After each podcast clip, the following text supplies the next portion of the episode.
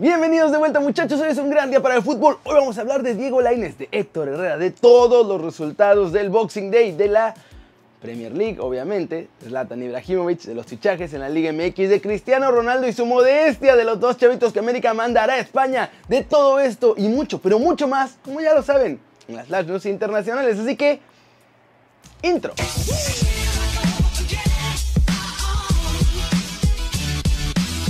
Arranquemos con la nota One Fútbol del día y es sobre Héctor Herrera porque confesó que su salida del Porto no fue como él lo imaginaba. Miren lo que dijo, la forma en que me fui no fue la esperada, ni para mí ni para ellos. Nunca pensé en dejar al Porto, pero surgen circunstancias en la vida y el fútbol donde es necesario llevarlas. En mi último juego en Dodragao había estado soñando toda la semana que me despediría con un buen gol. Si no es el mejor, el gol del Sporting fue uno de los más hermosos que marqué. Traté de dar siempre lo mejor al club. La idea de regresar siempre existe, ahora más que nunca, porque soy portugués y tengo mi hogar en Porto. Dejé la ciudad, pero siempre estaré conectado con el club, amigos, personal. Han pasado seis años que nunca olvidas, no los olvidas de la noche a la mañana. Vivir en Porto para mí y mi familia fue una de las mejores cosas que nos han pasado en la vida y por eso digo que cuando termine mi carrera me gustaría vivir en Portugal. Es un país espectacular, la gente es muy amable, nos hicieron sentir como en casa. Hicimos muchos amigos y somos ciudadanos portugueses. Es una idea, un sueño que tenemos como familia, pero tenemos que esperar y ver qué pasará con los años. Como ven muchachos, parece que entonces después del Atleti no va a querer irse ni a la MLS ni a ningún otro lado. El más guapo de todos nosotros quiere regresar a su casita en Portugal. Y recuerden que para saber todo de los mexicanos en el extranjero pueden bajar la app de OneFootball. Es gratis y el link está aquí abajo para que la descarguen. Pasemos con noticias de la liga, de todos nosotros muchachos, porque hay más fichajes y más movimientos que no se han hecho oficiales, pero que se van a hacer. Los mexicolchoneros quieren a Marcelino Moreno, figura de Lanús de Argentina, pero los 4 millones que ofrecieron por el 50% de su carta pues no son suficientes, ya que el cuadro argentino pide mínimo 10 millones por su jugador. Tampoco han podido cerrar el fichaje de Felipe Gallegos, pero ese sí lo van a tener que hacer, porque Memo Vázquez lo quiere sí o sí para su nuevo proyecto. Luis Fuentes y Alonso Escobosa son nuevos jugadores del América. Ambos ya pasaron sus pruebas médicas y ya portan el uniforme de las Águilas, pero no pueden ser presentados oficialmente hasta que los de Coapita la Bella terminen su participación en el torneo. O sea, después de la final, la verdad. En España insisten en que Guido Rodríguez se va de las Águilas acabando el torneo y Miguel Herrera no quiso hablar sobre este tema. Lo que sí hizo mi piojito es decir que Nico Benedetti se va a quedar en el club, así que ya es oficial esencialmente.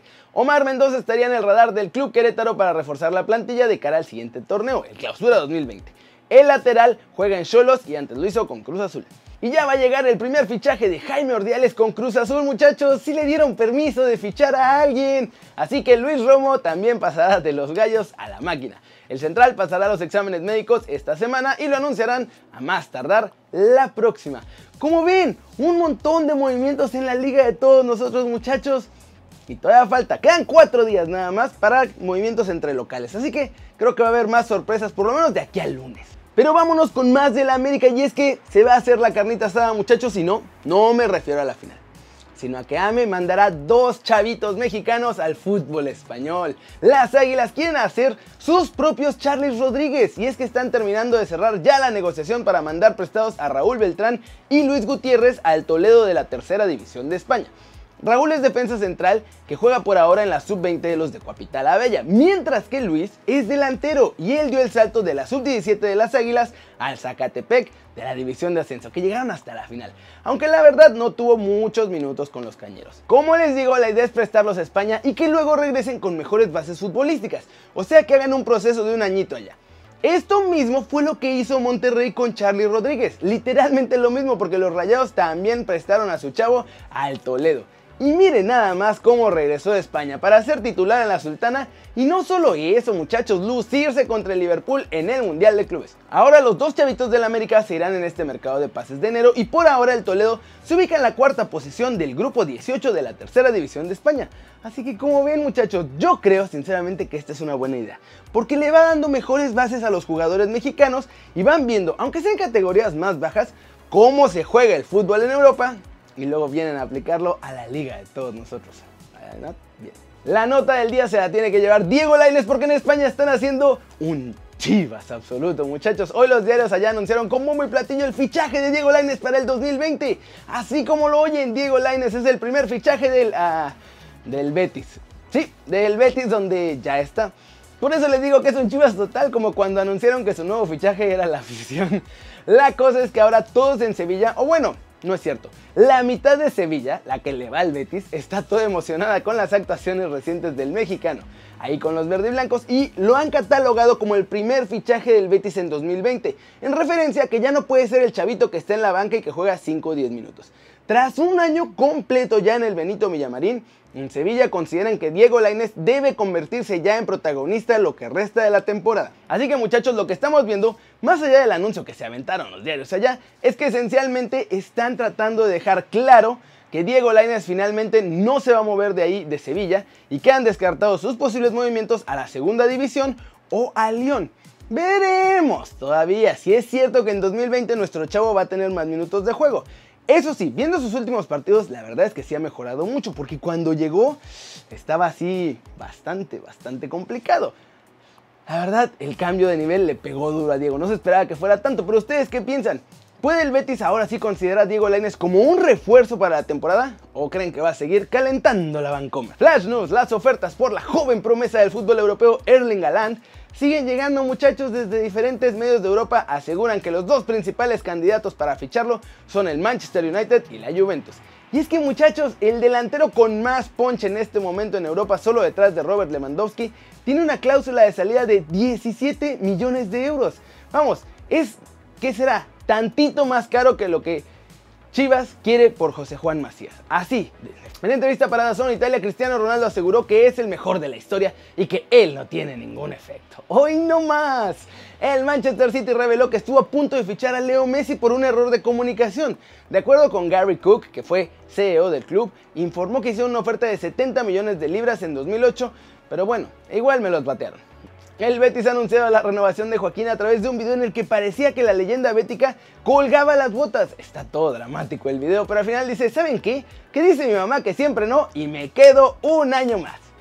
Zinedine Zidane no podrá contar con Eden Hazard en la Supercopa de España. El belga evoluciona bien, pero la verdad es que va muy lenta su recuperación de este tobillo derecho y en el Madrid no esperan que llegue a tiempo. Zlatan Ibrahimovic sí regresa a Europa muchachos. Sky Sport ha confirmado que el delantero sueco aceptó la última oferta del Milan y el club italiano va a cerrar su nuevo contrato entre este jueves y viernes. Y vámonos con el Boxing Day muchachos porque se puso chavocho. Y eso que Pep, Klopp y Mo se quejaron porque no es justo jugar en estas fechas. Pero estuvo divertido. Miguel Arteta inició su etapa al frente del Arsenal con un empate 1-1 ante el Burnout en este Boxing Day. Aubameyang rescató el punto de en un partido muy, muy gris de los Gunners.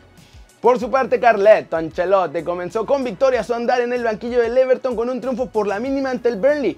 Un gol ya en el tramo final de Calvert-Lewin le dio a los Toffees los tres puntitos en casa y en el debut de Carletto. El Chelsea de Frank Lampard cayó y duro en su casa frente al Southampton, que estuvo muy ordenado y que demostró que pudo ser la gran sorpresa de este Boxing Day. Con tantos de Obafemi y Redmond fue que mandaron a la lona a los Blues. Dos tantos de Harry Kane y Dele Alli conceden el triunfo a Tottenham Hotspur que sufrió además en este partido que fue el primero del Boxing Day ante el Brighton. Los de Graham Potter se adelantaron en la primera mitad gracias a Webster, pero los de Mourinho reaccionaron tras el descanso. El Aston Villa agarró airecito muchachos y se llevó tres puntos ante el Norwich City, uno de sus rivales directos por la permanencia. Esto gracias al gol de Hurricane. El Crystal Palace también tuvo un feliz Boxing Day tras superar de manera agónica muchachos al West Ham gracias a un tanto en el último suspiro de Jordan Ayew. Watford y Sheffield United empataron a un gol y aunque no fue triunfo, el Sheffield sigue sumando puntitos esta temporada. Y los Red Devils pusieron el baile del día, muchachos. Manchester United no tuvo piedad del Newcastle en este Boxing Day y tras un sustito inicial se impuso con contundencia 4-1 a las Urracas.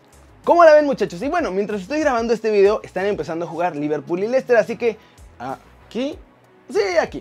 Voy a ponerles el marcador como va para cuando lo termine de editar. Mientras tanto, Raulito Jiménez y los Wolves juegan mañana contra el Manchester City. Y eso muchachos, eso es todo por hoy. Muchas gracias por ver este video. Denle like si les gustó y ya saben, métanle un zambombazo. Durísimo esa manita para arriba si así lo desean. Suscríbanse al canal si no lo han hecho. ¿Qué están esperando muchachos? Este va a ser su nuevo canal favorito en YouTube. Y si ya llegaron hasta acá, recuerden que es el sorteo de Kerry Close. Tres camisetas, la que quieran, es más, si es mexicano, no es mexicano. Tres camisetas. Una se va con el video de anteayer, otra se va con el video de ayer y otra se va a ver con este video. Así que compartan el video, suscríbanse al canal y comenten aquí abajo que quieren su regalo de Kerry Close. Y pues es todo. Muchachos, muchas gracias otra vez. Ya saben, Clica la campanita para que hagan marca personal y que les avise cuando salen los videos. Y nada, yo soy Kerry Ruiz y como siempre, un placer ver sus caras sonrientes y bien informadas. Chao, chao.